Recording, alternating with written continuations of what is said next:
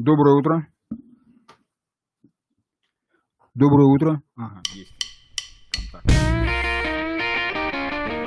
B2B 34 подкаст. Свежий обзор изменений законодательства каждую неделю. Начинаем наш очередной интернет-обзор. И, как обычно, в начале а, новости для пользователей 1С. Значит, ну, новости у нас такие. А, Опубликована видеозапись лекции о маркировке молока и молочной продукции в программах 1С. То есть, кому это необходимо, могут посмотреть видеолекцию на 1С лектории. Также а, опубликована видеозапись лекции об особых случаях при приеме на работу, о сменных графиках, ну и так далее. Все это в программе «Зарплата управления персоналом». Ну, то есть особые виды начисления и прочее, прочее, прочее. А, Дальше. Из новостей и из того, что новенького в программе 1С, чем можно воспользоваться. А, Отправка а, в электронном документообороте печатных форм документов 1С бухгалтерии 8. То есть просто практически пример показывает, как это делается. Легко, просто там за пару минут буквально пример показан. И также еще одна из новостей – это отправка и получение в электронном документном обороте пакета документов в 1С. То есть документы теперь можно отправлять пакетом. Ну, года два или три назад, там не помню, 1С обещали это вот сделать через месяц. Ну, сделали в конце концов. То есть работает эта штука. А некоторые из наших пользователей горячо, видимо, интересовались. Вот теперь получили эту возможность. А, Дальше. Пользователям программ 1С версии 7.7 переходите на современные приложения а, программы 1С предприятия 8 в облаке во Fresh и специальные условия. То есть вот здесь некая акция пропагандируется, которая действует до 31 октября. А, Условия тут очень разные. Семерка, она такая своеобразная программа. Рассказывать я о ней не буду. И останавливаться сейчас на этих условиях тоже не буду. Ну вот те пользователи, у которых есть семерка, они тут себя найдут конкретно. То, что касается их программы. И могут попробовать примерить на себя эту акцию и решить, подходит им это, не подходит, и какие выгоды они из этого извлекут, если воспользуются этим акционным предложением, которое, еще раз напоминаю, для семерочников действует до 31 октября этого года.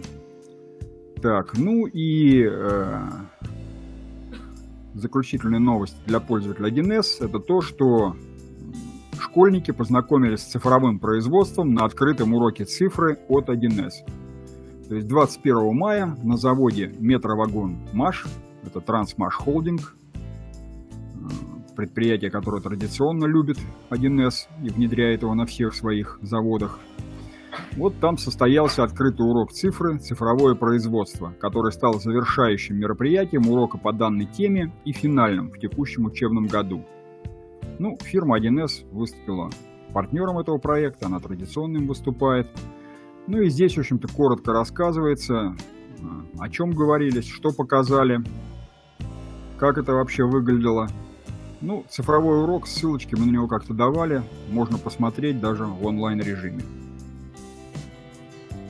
Такая полезная информация. Так, дальше у нас новости IT-отдела. А, Ну вот, еще очередная интересная штука о том, чего же еще такое придумали злоумышленники, чтобы добраться до наших компьютеров, ну, соответственно, до наших данных, ну, а через это как-то извлечь себе немного денег. Или много денег. А, Вот исследователи рассказали о новой тактике злоумышленников. Киберпреступники загружают на современные компьютеры устаревшие программы и эксплуатируют их уязвимости.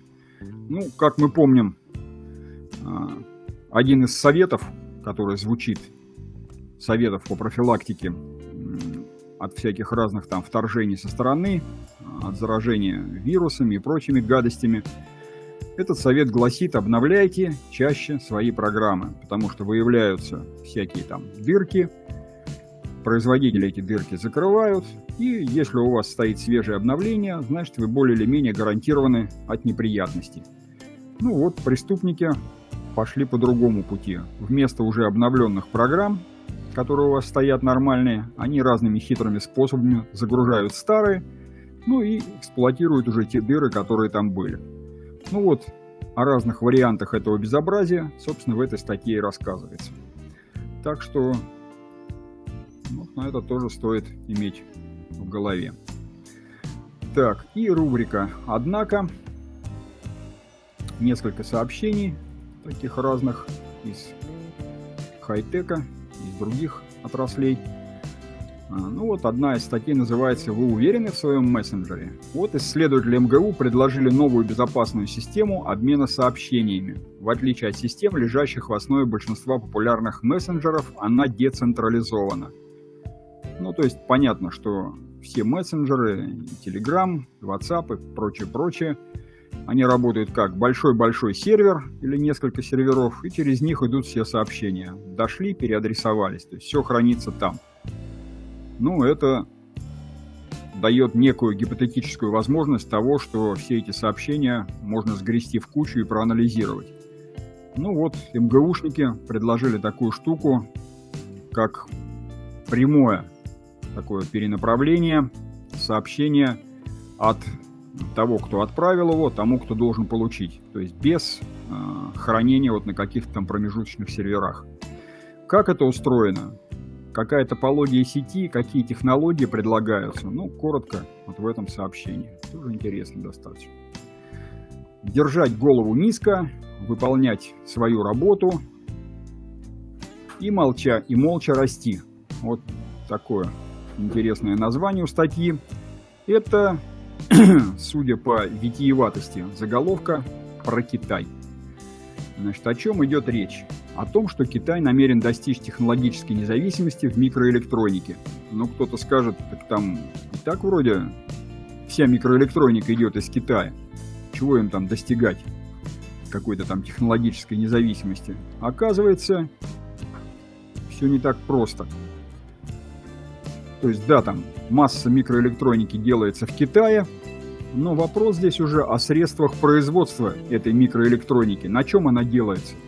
А оказывается, если посмотреть глубже, то все, на чем делается вся эта микроэлектроника, разработана и сделана в Соединенных Штатах Америки, которые последнее время с Китаем сильно не дружат.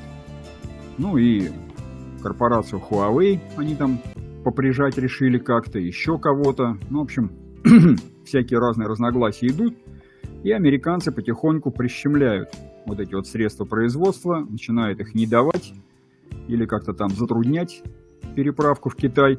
Ну и китайцы призадумались над тем, а как сделать вот эти вот хитрые станочки, которые клепают микропроцессоры, самим. Ну вот, что тут можно сказать в этой статье. У нас тоже над этим думают. Ну и вот, опыт китайских товарищей в этом вопросе, наверное, будет и нам полезен. Так, кто сильнее, искусственный интеллект или хакеры? Ну, в частности, здесь упоминается вот эта программа Colonial Pipeline в начале мая этого года. Там это безобразие произошло. В прошлый раз мы говорили о том, что там перекрыли трубопроводы негодяи, чего-то сперли, чего-то удалось вернуть. Ну вот на основе вот этого безобразия рассматривается как раз вопрос. Оказывается, этот самый искусственный интеллект используют и хакеры, которые чего-то там хотят украсть, ну и те, кто пытается защитить. То есть, э, ну просто по какой-то непонятной активности в сети выяснить вообще, а что это тут происходит. Это вот идет обычная работа или какой-то негодяй лезет через какую-то форточку незакрытую в нашу систему для того, чтобы ну, натворить какое-нибудь зло. Ну вот, интересная достаточно штука. Тоже можно почитать. Так, ну а дальше э, статьи, которые касаются, наверное, профессиональной подготовки. Значит, из таких новостей. То есть учить школьников цифре будет Яндекс. Значит, новая программа от Яндекс учебника позволит уже позволит уже в школе приобретать знания и навыки, которые пригодятся человеку в будущем, вне зависимости от выбранной профессии. Ну и здесь вот, собственно, рассказывается, что это за программа, что такое вообще Яндекс Учебник, как он работает и что они такое предлагают полезное всем школьникам, что им обязательно пригодится в жизни. То есть родителям рекомендуем. Также для родителей можно сказать статья «Я бы к роботам пошел, где меня научат». То есть касается компьютерной грамотности, то есть где можно научиться робототехнике и прочим разным всяким полезным вещам. Ну, тоже коротко рассказывается, куда можно сориентировать детишек. Ну, кроме робототехники, информационных технологий, оказывается, в России вот появился такой тренд под названием, под условным «меняем умные мозги на умелые руки». Впервые за постсоветскую историю в учреждениях среднего профессионального образования, то есть колледжи, прогнозируется конкурс более пяти человек на место. Но это в Санкт-Петербурге, правда, такое вот сообщение появилось. То есть такая вот интересная конкуренция вузом. То есть если раньше, ну куда должен идти ребенок? Ну понятно, в вуз сразу после института. А здесь, оказывается, можно пойти в такой колледж, ПТУ, как его там раньше называли, получить нормальную профессию, сразу, в общем-то, начать нормально зарабатывать после не очень большого обучения, встать на ноги, ну и дальше подумать уже о дальнейшем образовании. Ну, такая вот многоступенчатая система получения знаний, более прочных и более востребованных. Ну, тоже интересно. Так, на этом, пожалуй, все. Передаю микрофон нашей линии консультации.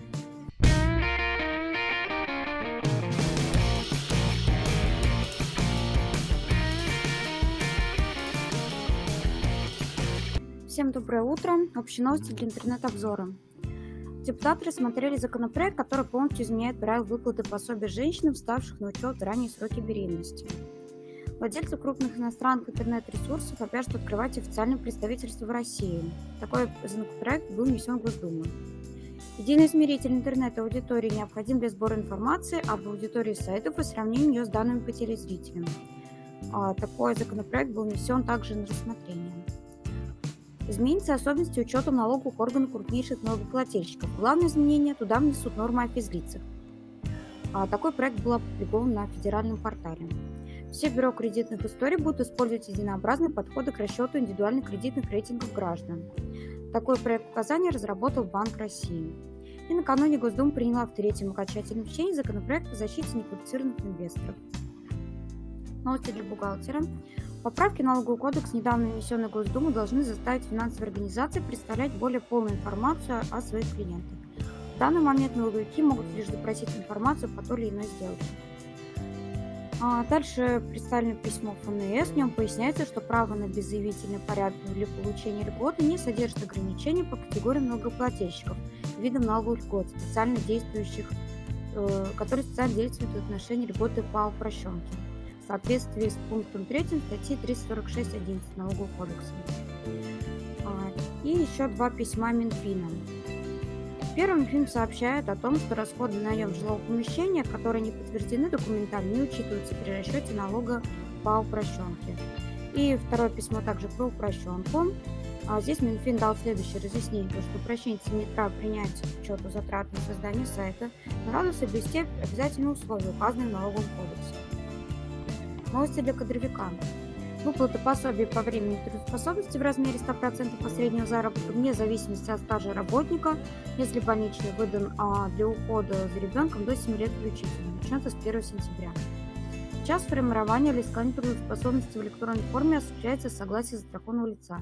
Это правило отменит. Соответствующий, соответствующий проект был опубликован на федеральном портале. А, в стаж для больничных хотят внести деятельность иностранцев а, на родине до приобретения гражданства – Внизу изменения правил подсчета подтверждения страхового стажа для определения размеров пособий.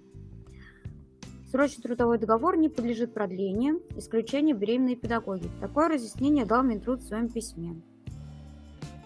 А, срочный договор не подлежит продлению в большинстве случаев. Новости для юриста. А, за применение угроз должника будет административный штраф до 500 тысяч рублей. Соответствующий проект был принят Госдумой в втором чтении.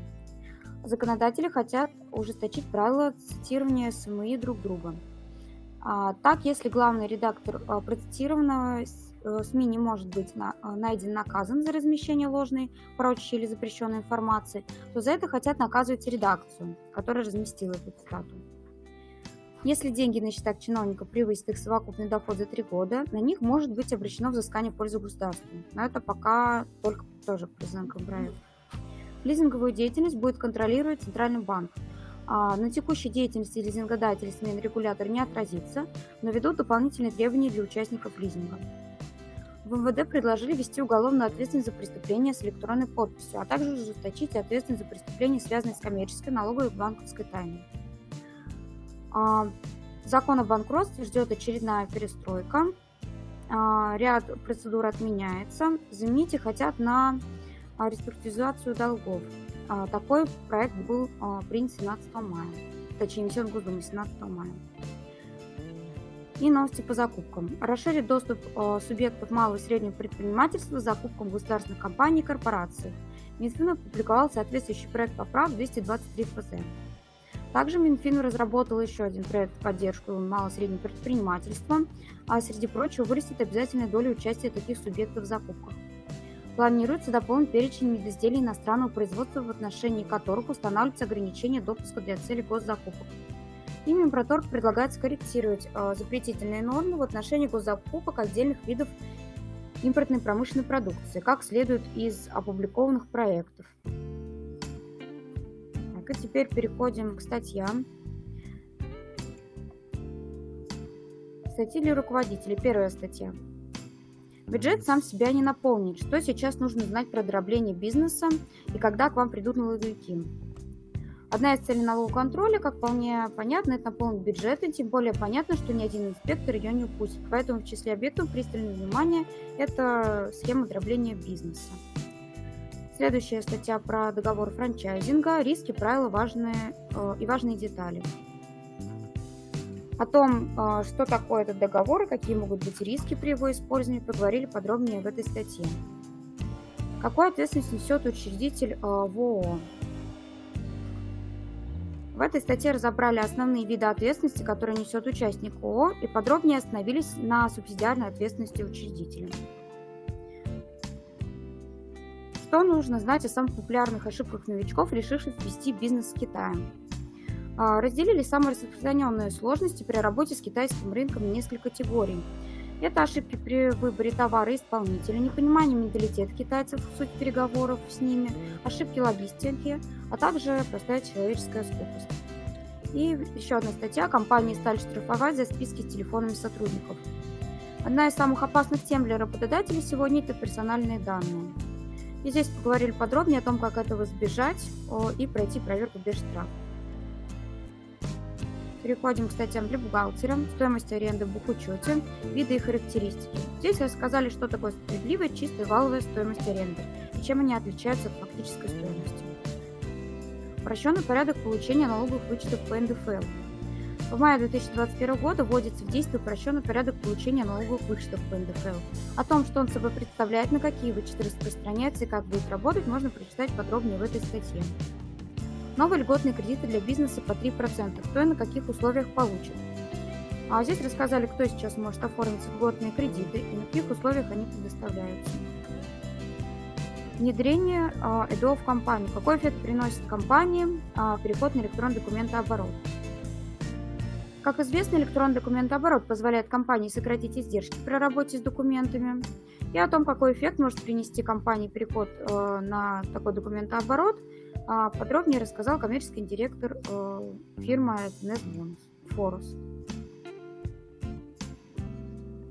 Порядок работы с электронными счетами фактурами с 1 июля 2021 года.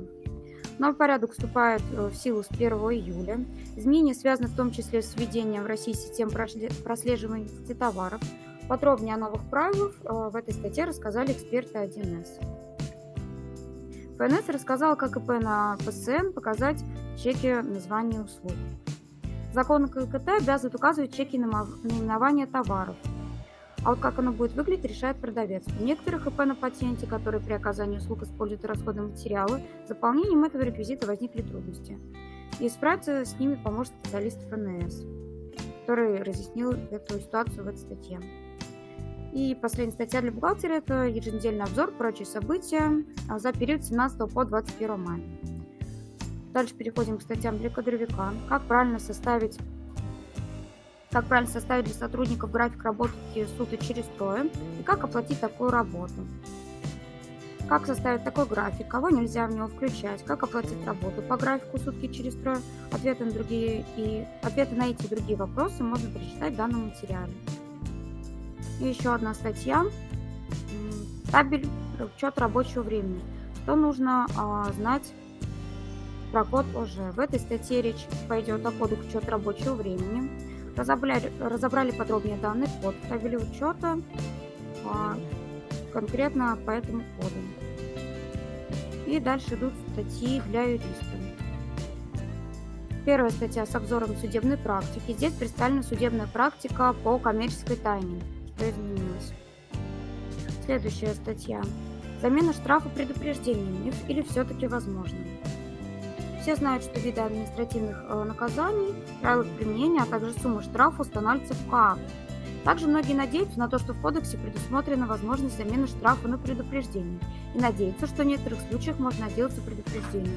Так ли это бывает на самом деле? Разобрали в этой статье на конкретном примере судебной практики. И еще также представлены две статьи по судебной практике. А, первый обзор практики Конституционного суда по налогам за 2020 год. Второй обзор судебной практики по спорам между подрядчиками и заказчиками работ. На этом информация для интернет-обзора закончилась. Переходим к обзору новостей законодательства.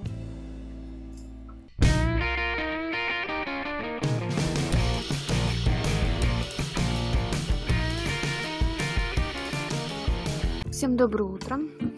Переходим к документам, которые поступили в систему Консультант Плюс. В заглавии э, напоминаем бухгалтерам, что у нас появилась новая форма СЗВМ. Ну, подробнее чуть ниже. Первое постановление правительства 759 утверждает правила предоставления в 2021 году субсидий Общества национальной системы платежных карт на реализацию программы поддержки доступных внутренних туристических поездок в организации отдыха детей. В общем, грубо говоря, это кэшбэк на лагеря для детей. Предоставляться будет он в размере 50% стоимости одной туристской услуги, но не более 20, 20 тысяч рублей на одну туристскую услугу, на одну банковскую карту а, «Мир». Следующее распоряжение правительства вносит изменения в перечень граждан, которые могут свободно въезжать в РФ без ограничений. А, касается это белорусов, ну и некоторых других, кому интересно. А, смотрите подробнее комментарии к этому документу.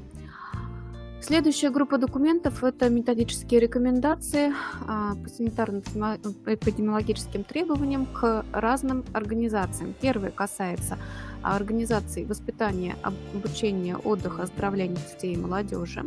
А вторые методические рекомендации носят общий характер. Это санитарно-эпидемиологические требования к условиям труда, Следующие методические рекомендации а, касаются а, торговых объектов, рынков, реализующих пищевую продукцию.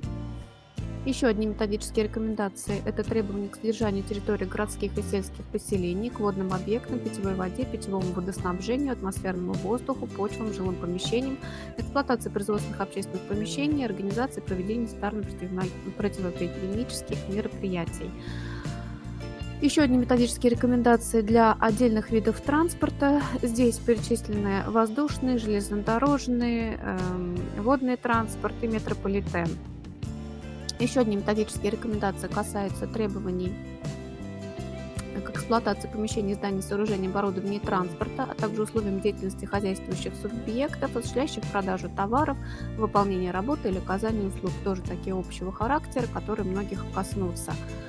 Следующее постановление правительства вносит изменения в регистрацию по месту пребывания и месту жительства. С 1 июля а, можно регистрироваться в любом органе регистрационного учета в пределах муниципального района городского округа по выбору граждан. А с 1 июля 2021 года это было с 1 июля 2022, а с 1 июля 2021 этого, то есть года, а, регистрации, сроки регистрации сокращаются. Раньше они были 3 дня, теперь они не позднее следующего рабочего дня регистрация происходит. Ну и свидетельство о регистрации может выдаваться не только по почте, но и в форме электронного документа по выбору заявителя в случае, если документы подавались через единый портал госуслуг. Информация ФНС России. ФНС разъяснила, в каких случаях при оформлении налогового вычета оригинал справки по расходам на лечение не нужен. Это касается тех случаев, когда э, декларация подается не в бумажном виде, а в электронном виде. Постановлением правительства 736 э, утвержден День фармацевтического работника 19 мая каждого года будет праздноваться. Постановление правительства 734 внесло изменения в правила предоставления субсидий российским кредитным организациям в целях э, выдачи кредитов субъекту малого и среднего предпринимательства, а также тем, кто применяет налог на профессиональный доход по льготной ставке. То есть отдельные моменты поменялись, э, сократился срок этих кредитов, ну, в общем, кто хочет получить или кто получил, в общем, читайте подробнее документ сам. Следующее постановление правительства утверждает требования к антитеррористической защищенности объектов, предназначенных для организации отдыха детей и их оздоровления. Выделяется четыре категории объекта э, в зависимости от э, ущерба размера, в зависимости от э, ущерба возможного э, количества человек, грубо говоря. Например, четвертая категория – это те объекты, у которых ну, при э, каком-то ЧП может пострадать до 100 человек. А вторая категория – это те, кто может пострадать от 100 до 300 человек и так далее. Ну и в зависимости от категории э, к ним установлены требования, то есть о наличии, например, сигнализации, о наличии охраны, частной охранной организации, ну и другие, наличие КПП и так далее. Ой, КПП контрольно-пропускного пункта. То есть э, в зависимости от того, в какую категорию попал, нужно будет больше или меньше требований к безопасности а, предъявлять. Письмо Минстроя утвердило индексы потребительской стоимости во втором квартале. Следующая информация Роспотребнадзора о разработке пособий по новым санитарным правилам и нормативам в различных сферах деятельности. У нас много санитарных правил новых выпущено и нормативов, и Роспотребнадзор разработал специальные пособия по организации работы на предприятиях различных сфер деятельности с учетом этих новых санитарных правил и нормативов. Информация, представленная в пособиях, изложена в удобной и максимально доступной для восприятия форме. Разъяснение подано в виде иллюстрации с использованием инфографических материалов. Ну и эти пособия можно найти на сайте Роспотребнадзора в разделе «Обновленные санитарные правила и нормативы».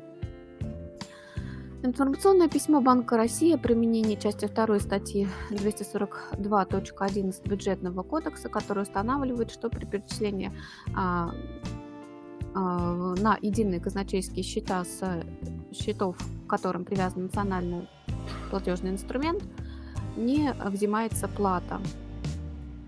Ну, здесь разъясняет отдельные моменты. В каких случаях эта плата не взимается.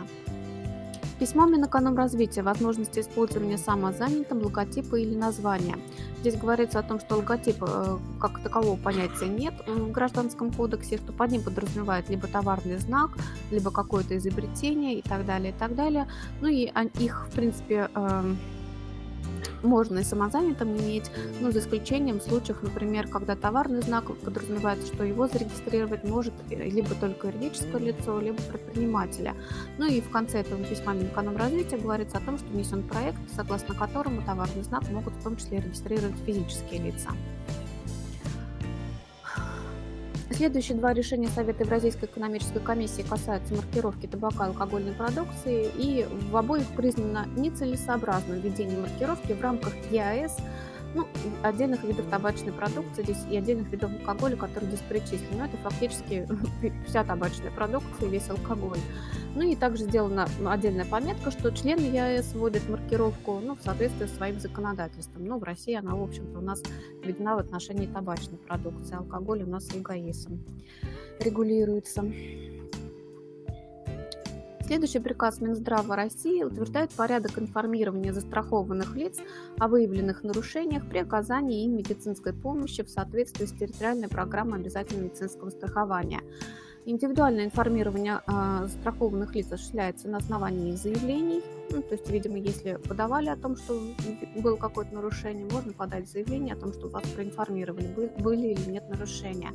Ну а общее информирование осуществляется на сайтах соответствующих организаций, которые проводили проверку и эти нарушения выявили. Распоряжением Совета Евразийской экономической комиссии Вводится пилотный проект эксперимента в области внешней электронной торговли товарами. Приказом МВД России утверждается новый регламент по оформлению и выдаче паспортов гражданина России, удостоверяющего личность гражданина за пределами территории РФ. То есть новый порядок для выдачи загранпаспортов будет действовать с 30 мая, соответственно, новые заявления, ну и новый, в общем перечень документов здесь переводится. Приказ Минтруда утверждает форму программы реабилитации пострадавшего в результате несчастного случая на производстве и профессионального заболевания, порядок, и также порядок его составления. Приказ Минсельхоза утверждает ветеринарные правила содержания рыб и иных водных животных в искусственно созданной среде обитания. Два волгоградских документа. Первый – это утверждается размер вреда, причиняемого тяжеловесными транспортными средствами при движении по автомобильным дорогам местного значения в городе Волгоград. И второй документ – это постановление администрации Волгоградской области. Индексируется размер государственной академической стипендии в 2021 году. Документ вступает в силу ну, вот сейчас, а действует начиная с 1 января 2021 года. Один документ из подборок консультации горячей линии, существует ли налоговый вычет на строительные материалы, материалы при строительстве жилого дома. Речь идет преимущественный вычет на строительство дома, в рамках которого в том числе применяется а, вычет на строительные материалы. Переходим к документам для бухгалтера. Первый обзор консультантовский, хранение первички. Депутаты рассмотрят проект о переводе бумажных документов в электронные. Проект устанавливает порядок конвертации электронных и перевода бумажных документов в электронные, а также правила долгосрочного хранения последних и в данной части рассматриваются именно бухгалтерские документы. Письмо ФНС о формировании а, ВАИС ФНС картотеки транспортных средств и земельных участков, не признаваемых объектами налогообложения, все сведут в единую картотеку, все объекты необлагаемые. Еще один а, консультантовский обзор. Верховный суд имущество считают движимым, если по ОКОВ это оборудование, а не здание или его часть. Верховный суд решил, что при разграничении объектов нужно применять критерии бухучета. По ПБУ 6.01 рабочие силовые машины и оборудование выделили в отдельный вид основных средств, который отличается от зданий и сооружений. Объекты классифицируют по, по ОКОВ, ну и по этому классификатору оборудование формирует самостоятельно группу основных средств. Исключение от объекта считается неотъемлемой частью зданий или и включается в их состав. Ну, это тоже в случае прописано в ОКОВ. Еще один консультантовский обзор. Госдума рассмотрит пакет изменений в налоговый кодекс. Правительство внесло в Госдуму проект поправок в налоговый кодекс по основным направлениям налоговой политики. Изменения затрагивают акцизы, э, их э, планируют увеличить в соответствии с, индекса, э, с инфляцией на 4%. А касается амортизации основных средств при реконструкции как будет считаться амортизация, в том числе в случае, если не, а, реконструкция не приведет к удорожанию основного средства. А, изменения касаются переноса убытков. У нас особые правила были установлены до конца 2021 года, планируют их продлить до 2024 года. И изменения касаются НДФЛ при продаже недвижимости. Это э, случаев, когда предоставляется 3 НДФЛ. Сейчас ее нужно предоставить, когда э, физическое лицо продает имущество э, которым владела меньше минимального срока, например, меньше трех лет. При этом заявляется имущественный вычет э, для э, недвижимости это 1 миллион, а для остального имущества это 250 тысяч. И в итоге НДФЛ не подлежит уплате. Вот предлагают внести изменения, что в этом случае 3 НДФЛ вообще подавать не надо будет. Ну и хотят еще э, продлить сроки уплаты налога на прибыль для организации культуры за 2020 и 2021 года. Следующее письмо ФНС России утверждает временные форматы книги покупок, книги продаж и журналов учета счетов фактур, но изменения связаны с изменением форм бумажных с 1 июля в связи с введением прослеживаемости. Следующее письмо ФНС о передаче направлений сообщений об исчисленных налоговыми органами суммах транспортного и земельного налогов в случае реорганизации налогоплательщика организации. Говорится о том, что с 2021 года это сообщение будет а, передаваться а, правоприемнику, на которого возложена обязанность по уплате налогов. Вот постановление правления Пенсионного фонда об утверждении новой формы СЗВМ вступает в силу с 30 мая. Форма изменилась незначительно, из нее удалили некоторые отдельные сведения по заполнению, о том, как она заполняется, принесли это все в порядок заполнения. Ну, еще, например, такое изменение, как раньше писали ИСХ и КОР, ну, сокращенные исходные корректирующие, теперь будет писаться полное э, название. Ну, в общем-то, изменений практически, грубо говоря, кроме этого и нету. Но, однако, с 30 мая новая, новая форма, обращаем внимание, что за май она подается уже новая. Письмо ФНС России направление информации по обязательности реквизитов в печатной форме касается таких реквизитов, как номер смены, номер чека за смену и реквизита адрес сайта ФНС, в каких чеках нужно указывать, в каких не нужно, в электронных нужно, в бумажных не нужно и так далее. Приказ ФНС утвердил форму уведомления об отказе э, в уменьшении суммы налога, уплачиваемого в связи с применением ПСН на сумму страховых взносов. У нас, э, если ИП хочет уменьшить ПСН на взносы, он должен подать соответствующее заявление, и ФНС, соответственно, либо удовлетворит это заявление, либо вышлет данный, э, данное уведомление об отказе. Три письма из вопросов-ответов. Первое письмо о списании в целях налога на прибыль материальных расходов в виде стоимости неамортизируемого имущества. Говорится о том, что обычно списывается все единовременно, но в принципе организация может списывать эти расходы э, в течение срока полезного использования данного имущества, ну и, соответственно, это нужно э, закрепить в учетной политике. Письмо Минфина о применении микроорганизации пониженных тарифов страховых взносов выплат физлицам и определение базы для исчисления страховых взносов при выплате работнику пособия по времени трудоспособности. У нас пособие не облагается страховыми взносами, говорится о том, включается ли оно или нет в базу для э, целей применения пониженных тарифов.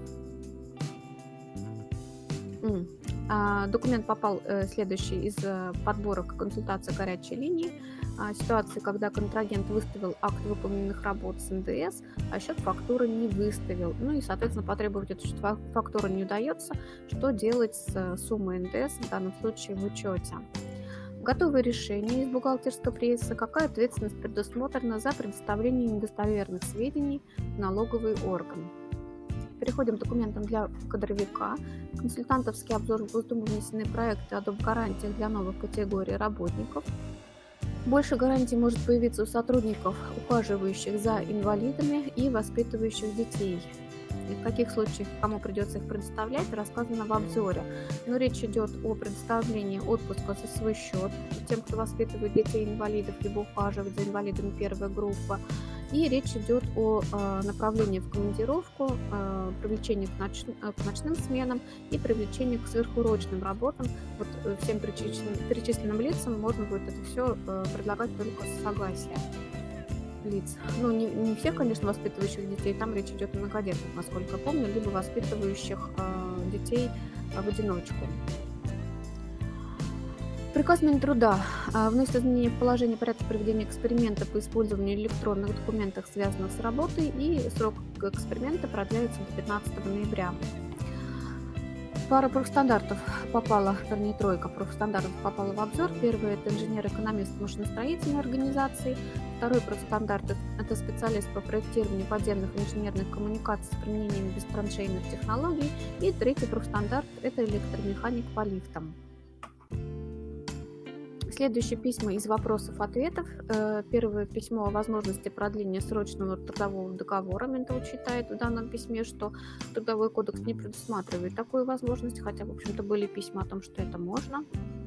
Следующее письмо Государственной инспекции труда в городе Москве о применении к работнику дисциплинарного взыскания в период исполнения обязанностей по вновь заключенному трудовому договору за нарушение, которое он совершил, до увольнения у того же работодателя. Говорится о том, что если правонарушение совершено в период действия старого трудового договора, который уже э, расторгнут, по нему нельзя привлекать к, э, взысканиям. И следующее письмо Минтруда о работе по совместительству по должности, аналогичной той, по которой выполняется основная работа другого работодателя. Говорится, что таких ограничений нет и можно привлекать совместительству. И одно новое готовое решение, как отменить исполнение обязанностей. Исполнение обязанностей на работника может быть возложено по-разному. Например, прописаны обязанности в трудовом договоре, прописаны э, обязанности должностной инструкции, либо иным образом они могут быть возложены, ну и в зависимости от того, как они возложены, они отменяются по-разному. Документы для юристов. Информация ФНС России разъяснены нюансы заполнения заявления об изменении места нахождения компании – ФНС напоминает о том, что обычно при изменении места нахождения компании, то есть города, а, нужно предварительно уведомить об этом налоговую инспекцию, если не ошибаюсь, срок за 20 рабочих дней, и только после этого можно а, менять а, местонахождение, ну и подавать соответствующую форму. И ФНС напоминает, что все это не применяется в случае, когда новым адресом компании становится адрес места жительства ее участника, владеющего не менее чем 50% голосов от общего количества участников ООО. В этом случае можно без предварительного уведомления менять местонахождение. Консультантовский обзор. Проект реформы банкротства внесли в Госдуму. А, возможно отменить такие процедуры, как наблюдение финансового оздоровления и внешнее управление. Зато появятся новые процедуры реструктуризации долгов. Она сейчас есть в банкротстве граждан, но в банкротстве иных лиц ее нету. А, предлагают новую модель торгов, а, хотят ввести новых 8 очередей э, удовлетворения реестровых требований, сейчас их всего три. Ну и результативность арбитражных управляющих будут оценивать по бальной системе. Ну, неизвестно, конечно, примут все это, не примут, но изменения достаточно масштабные. Следующее постановление Конституционного суда 19П признается несоответствующей Конституции отдельной части а, закона о собраниях, митингах, демонстрациях, шествиях и пикетированиях и часть 2 статьи 20.2 Кодекса административных правонарушений. В той части, в какой они позволяют признать правонарушением пикетирование одним лицом в течение нескольких дней по одному ну, как бы, а, основанию эм, Конституционный суд посчитал, что в данном случае все-таки это не то пикетирование, о котором необходимо ну, уведомлять органы власти и получать на это разрешение. Ну и, соответственно, привлекать к ответственности в случае, если такое пикетирование проводится, получается, нельзя. Конституционный суд довел обзор практики Конституционного суда за первый квартал 2021 года, где привел наиболее интересное определение Верховного суда за первый квартал. Еще одно постановление Конституционного суда 18П тоже признает несоответствующим Конституции часть 3 статьи 131 и статьи 132 Уголовно-процессуального кодекса, а также еще одно положение в связи с тем, что они устанавливают э, возмещение потерпевшему его э, расходов с учетом инфляции в случае, если его оправдали по нереабилитирующим основаниям, но не устанавливают механизм такого возмещения. Конституционный суд сказал, что такой механизм должен быть установлен. Письмо ФНС доводит э, обзор судебной практики по спорам с участием регистрирующих органов номер один за 2021 год. Здесь приводятся споры по регистрации э, юридических лиц и предпринимателей в результате их создания, о внесении изменений в игру и грипп и так далее, когда э, налоговые органы отказывают в регистрации. Верховный суд подготовил новый обзор практики межгосударственных органов по защите прав и основных свобод человека номер 4 с 2021 год. Здесь приводится решение Европейского суда по правам человека по различным, в общем-то, нарушениям. Переходим к обзору для бюджетников. А, консультантовский обзор могут изменить списки товаров и ввести больше оснований для неприменения нацрежима в госзакупках – Минпромторг предложил скорректировать правила нацрежима, перечень товаров расширит, часть запретной продукции придет в список с ограничениями допуска, но и оснований для неприменения запретов и ограничений станет больше. Указ президента о подготовке кадров для Федеральной государственной гражданской службы по договорам о целевом обучении. Еще один консультантовский обзор проверки ФАС, проблемы с требованиями в строительных закупках и другие сложности по закону 44 ФЗ. Ведомство обратило внимание, что в последнее время много ошибок выявлено в строительных закупках. Так, участники представили некорректные выписки из реестра членов строительной СРО, заказчики требовали этот документ без учета конечного результата по контракту, ну и другие нарушения здесь перечислены. Информация Рособорнадзора о проведении Рособорнадзором в первом квартале 2021 года контрольных надзорных мероприятий, а также перечень наиболее часто встречающихся нарушений обязательных требований. Ну, будет интересно для образовательных организаций о нарушениях, которые были выявлены Рособорнадзором. Приказ Минфина 61Н утверждает а, унифицированные формы электронных документов бухгалтерского учета, применяемых при ведении бюджетного учета, бухгалтерского учета государственных и муниципальных учреждений, а также методические указания по их формированию и применению. Документ пока находится на регистрации в Минюсте, но достаточно, в общем-то, интересный, любопытный для всех будет учреждений. Приказ Минздрава утверждается порядок проведения контроля объемов сроков, качества и условий предоставления медицинской помощи по обязательному медицинскому страхованию страхованным лицам, а также ее финансового обеспечения, о том, как проверяется оказание медицинской помощи. И два новых готовых решения, как учреждение применять СГС финансовые инструменты и как учреждение учитывать операции на счете дохода текущего финансового года. По обзору у нас все. Переходим к аналитической записке.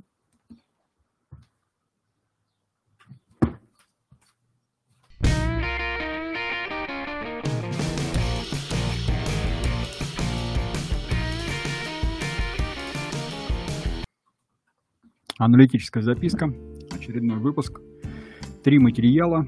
Все три материала найдены, подготовлены Верой Поповой. А, значит, первый материал, он так немножко не вошел в предыдущую аналитическую записку.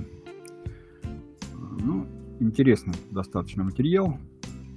А, арбитражный управляющий, как это обычно бывает, приходит к разбитому корыту, точнее к предприятию банкрот, начинает разбираться, и в результате вот этих разборок страшная правда становится всем известна. А правда в данном случае оказалась в том, что в какой-то момент времени предприятие продало целый комплекс своих зданий, там 5 сделок было по продаже этих объектов недвижимости. И после того, как оно их продало аж за 6 миллионов рублей, тут же был заключен договор аренды этих зданий. Без них как-то ему никуда предприятию. И как только заключили этот договор, стали дальше жить-поживать, аренду платить. И аренды наплатили аж чуть ли не на 23 миллиона. Ну вот, продали за 6, отдали в итоге 23. Разница где-то порядка 17 получается, что нехорошо.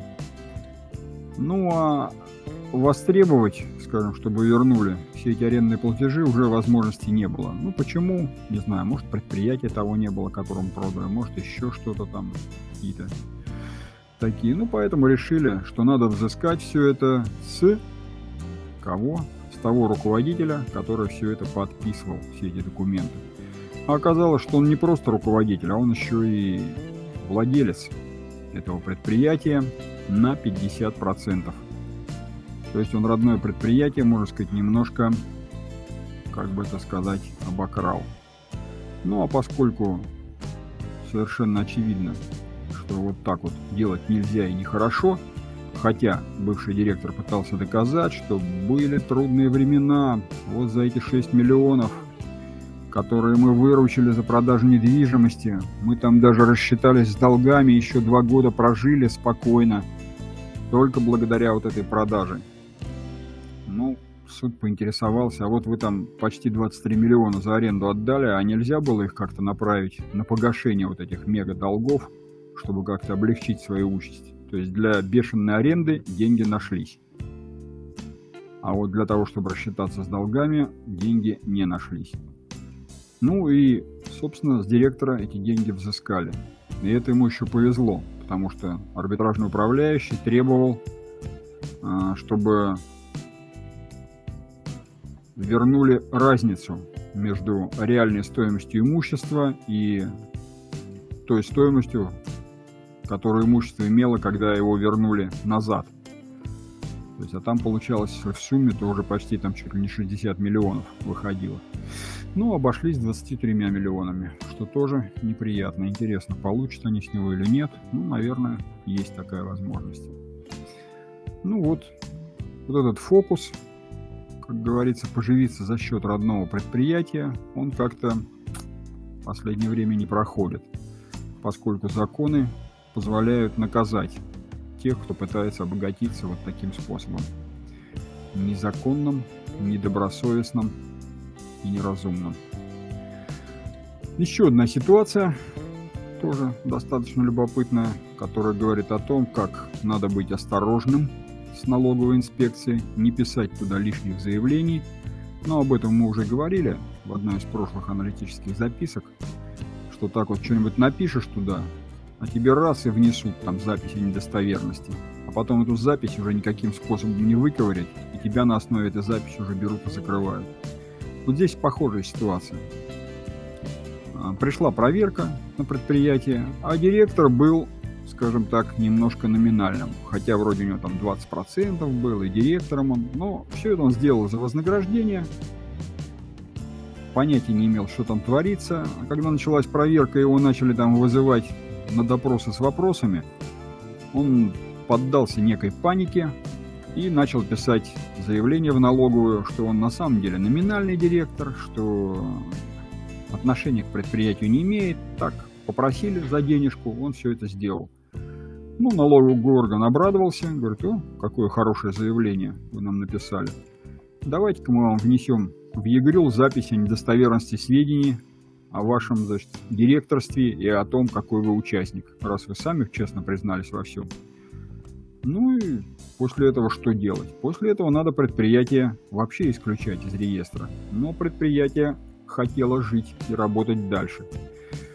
Поэтому, собственно, поговорили с этим номинальным директором. Он написал заявление о выходе из ООО, написал заявление о передаче полномочий оставшемуся участнику. Ну, то есть, по идее, его как бы нет, и, значит, и запись уже недостоверность надо убирать. Но налоговая трюк поняла и сказала, не, ребят, вы нас уже пытались надурить один раз, хватит, не пойдет. Не будем мы регистрировать эти ваши изменения. Ну, тогда пришлось предприятию уже идти в суд, чтобы исключили значит, вот этого директора из состава участников, потому что вот его необдуманные действия по написанию этих заявлений, они привели к тому, что предприятие вот-вот закроют. Ну, директор сразу признал иск полностью, говорит, да, неразумно поступил, виноват, исключайте. И что интересно, суды двух первых инстанций, они сказали, ну да, все правильно, все, в общем-то, как бы по закону подходит, пусть товарищ исключается. Но суд кассационной инстанции рассмотрел этот вопрос совершенно иначе. Он, значит, посмотрел и сказал, ребят, а вот э, вообще исключение участника это такая очень крайняя мера корпоративной ответственности. Это же надо там такого натворить, чтобы тебя исключили, что не дай бог. А вот что, собственно, натворил здесь этот директор? У вас есть какой-то корпоративный конфликт? Он причинил какой-то существенный вред? Затрудняет деятельность со страшной силой вашего ООО? Нет. В общем-то, реально он своими действиями ничего такого не делает. Ну, то, что вас наказали, это за ваше раздолбайство, а не за то, что вот он так вот препятствует чему-то. Так что вы извините, раз конфликта нет, а раз тут и иск, понимаешь, он сразу так с порога признал, о чем тогда спорить? Нету спора, а нету спора, нету и суда. Так что до свидания, никто исключаться не будет. Вот такая интересная ситуация. И таких ситуаций с номинальными директорами достаточно много. Если их поискать вот просто по словосочетанию номинальный директор, найдется такая куча всяких разных судебных интересных дел, что, в общем, читать не перечитать. Так, ну и заключительная ситуация – это зарплатная, заработная плата иностранным работникам. Вот налоговые органы считают, что это валютная операция, если вы из кассы выплачиваете деньги наличкой иностранным работникам. И если вы такую валютную операцию проводите, вас надо наказать. То есть на сумму ну, от 75% до 100%. Значит, вот этой от суммы незаконной валютной операции вашей выплаты. Ну, либо наказать должностное лицо штрафом от 20 тысяч до 30 тысяч рублей. Ну, то есть речь идет о чем? Речь идет о том, что не надо выплачивать наличкой иностранцам зарплату. Можно только через расчетный счет. То есть карточка, расчетный счет, безнал, чтобы государство все видело и все знало. Ну и тут вот начинаются разные такие варианты. Одни суды говорят, что да нет, ничего страшного, в принципе, можно. Другие суды говорят, нет, нет, нет, нельзя, это все очень плохо. Третьи суды говорят, ну, в общем-то, да, нельзя, но это не так уж страшно, поэтому можно за это как бы и не наказывать, а ограничиться предупреждением. Ну, то есть вот ситуация настолько неоднозначная, э, столько, скажем так, противоречивых судебных решений есть по этому вопросу, в общем, наша рекомендация – это смотреть судебную практику своего округа арбитражного. То есть как в вашем арбитражном округе судьи вообще это дело разрешают. Если вот где-то, не дай бог, проскочила наличная выплата иностранцу-работнику, и вас потянули за это дело. Ну, смотрите, что было по вашему округу в аналогичных случаях. Но вот в частности в Поволжском округе на это смотрят плохо. То есть не в пользу работодателей, наказывают. То есть считают, что вот последнее судебное дело по этому вопросу, что, ребята, ну, запрет есть запрет. То есть для того, чтобы не попасть под это дело, надо было всего лишь открыть расчетный счет товарищу в банке и перечислять на него заработную плату. Делается это легко и просто. Все банки, как говорится, с распростертыми объятиями побегут навстречу вашей просьбе. Ничего в этом такого не было. А если вы так не сделали, ну, вы, так сказать, приняли риск на себя.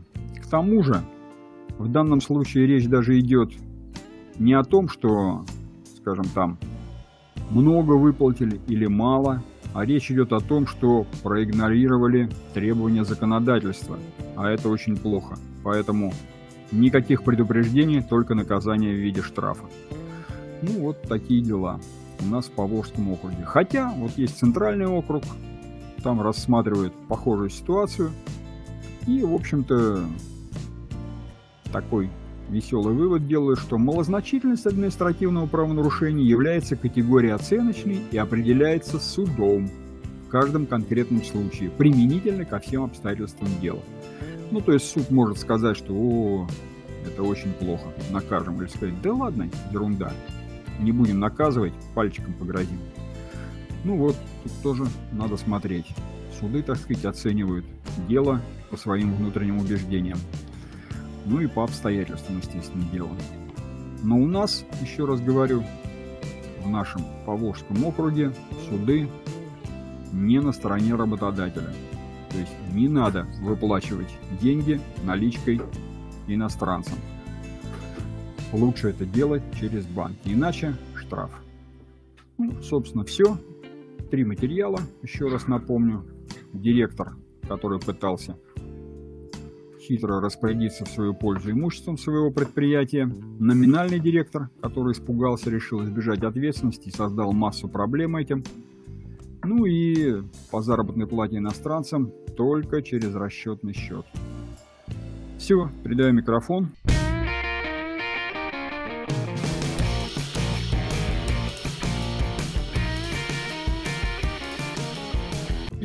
Доброе утро, коллеги. Переходим к полезному документу. Полезный документ обращает внимание на письмо ФНС России от 5 мая 2021 года. Рекомендуемые временные форматы журнала учета полученных и выставленных счетов фактур, книг покупок и продаж и дополнительных листов к ним. Такие форматы нужны для новых форм НДС документов, которые надо использовать с 1 июля 2021 года. Временные форматы применяют до опубликования официальных. Что изменилось с 1 июля 2021 года, читайте в типовой ситуации. Второй полезный документ обращает внимание на письмо ФНС России 30 апреля 2021 года. Если работник утратил статус резидента, налоговый агент должен перечислить пересчитать НДФЛ с начала года по ставке 30%. При этом в разделе 2 формы 6 НДФЛ за отчетный период нужно отразить итоговые показатели по ставке 30%. Подавать уточненные расчеты с начала года не нужно. Как пересчитать налог, подскажет готовое решение. Рубрика «Видеоконсультант» представлена двумя видеороликами. Централизованный учет в учреждениях. Что такое централизованный учет? Как применять нормативно-правовые акты правительства и казначейства? Как формировать единую учетную политику при централизации учета?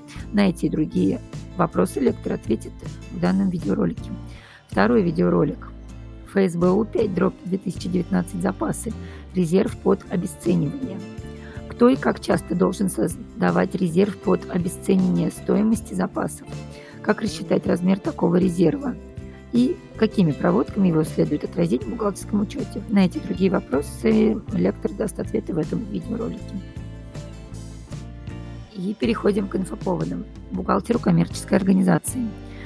ФНС допускает использование сканов первичных документов в бухучете. Налоговики разъяснили, что отсканированную первичку иногда можно применять. При этом документ должен соответствовать всем требованиям бухучета. Подробнее об этом читайте в типовой ситуации. Бухгалтеру коммерческой и бюджетной организации. Конституционный суд разъяснил нюанс административного штрафа для бухгалтера, если санкцию по налоговому кодексу отменил суд. Организацию оштрафовали за непредставление налоговикам сведений в срок. Суд отменил данный штраф.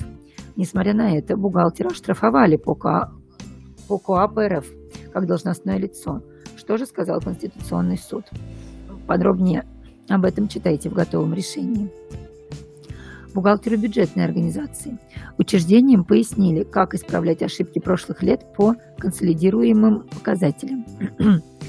Минфин отменил а, Минфин отметил, в нормативных актах нет отдельных правил, чтобы исправить бюджетные отчетности прошлогодние ошибки по консолидируемым показателям. Напомним, консолидируемыми считаются взаимосвязанные показатели, которые исключают при составлении консолидированной отчетности. Юристу, а также руководителю. Судебная практика по спорным вопросам об обратной силе договоров и соглашений. Иногда стороны хотят распространить условия договора, договоров и соглашений на период до их заключения. Не всегда это работает так, как планировали. В обзоре от «Консультант Плюс» разобраны несколько примеров, чтобы понять, как суды решают спорные вопросы об обратной силе, как она трансформирует отношения сторон и как влияет на исковую давность.